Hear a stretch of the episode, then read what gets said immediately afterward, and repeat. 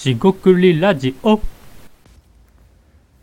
こんにちは。しごくりラジオ大橋です。今回もしごくりラジオを始めていきたいと思います。今回ですね、やり続けた方が楽。まあ要するに休むと辛いみたいな。ま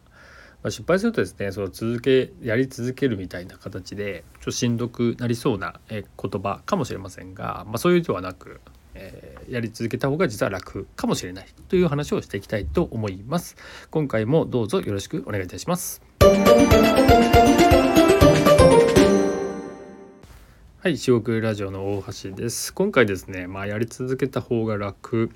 休むと辛いみたいな話ですが、これ別にあの冒頭でもお話しした通りで、えー休むなとかね、何事もやり続けろみたいなね、そういう話ではないですと。でですね、まずこの話をするとすぐ思い出すのはある、えーイベント、まあ、ある本屋さんなんですが、えっと、その方が直接言われていたか、まあ、またまた聞きというかねちょっとその知り合いの人から聞いたかもしれないんですが多分知り合いの人ですね。あの毎日のようにイベントをやるという、まあ、特色のある本屋さんがありました。今もあると思います。でですね毎日イベントやるのっ、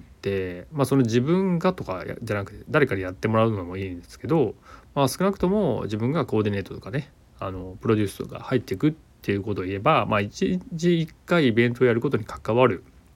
わけですよ。でそのイベント自体を、まあ、適当にね誰かに任せて自分は関与しませんっていうことではなくある程度関与するっていうね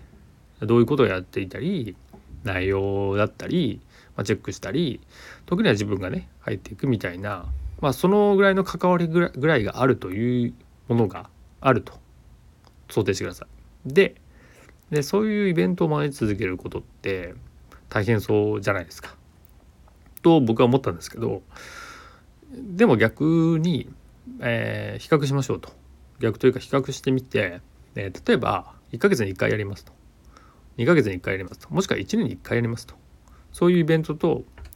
え1日1回イベントやる毎日イベントやるっていうことを比較するとあのやり続けた方があの毎日ね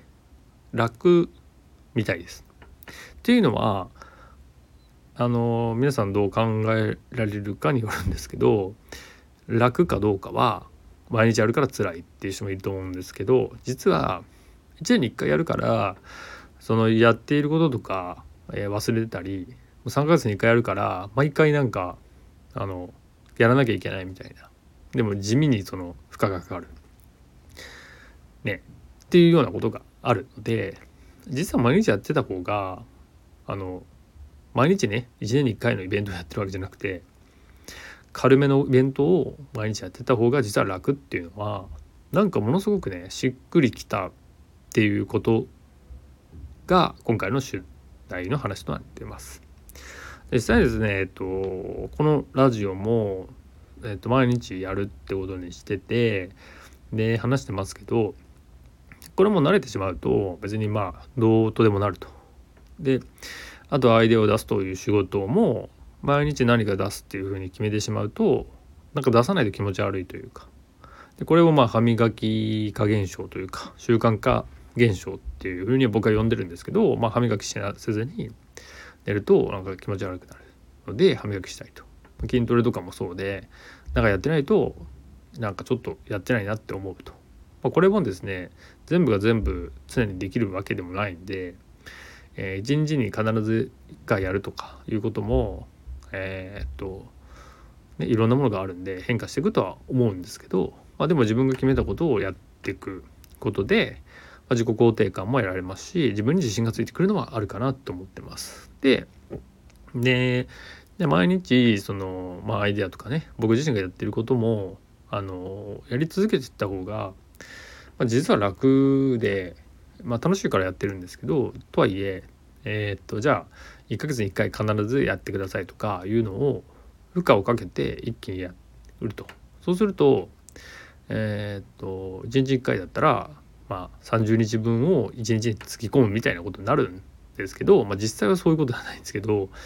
あの毎日やるものとコツコツやるものとちょっとずつやるものですね、えー1ヶ月とか3ヶ月とか半年とか1年とかもしくは数年に1回やるようなものって、まあ、種類が違うというか使う筋肉とか思考も違うので比較するのはちょっと違うんですかもしれません。ただ、えー、1日ちょっとずつやる方が、まあ、実はね楽だったりそこでやめてしまう方やめてしまうとか休んでしまってもう一回やるとペースがつかみづらかったりするんでそういうなんかペース感もあるんだろうな。まあペースに近いですよね。マラソンというか。走ってすぐ休んで走って休んでみたいなのをやると、まあ、ものすごい疲れると思うんでそうじゃなくて走り続ける、えー、続けた方が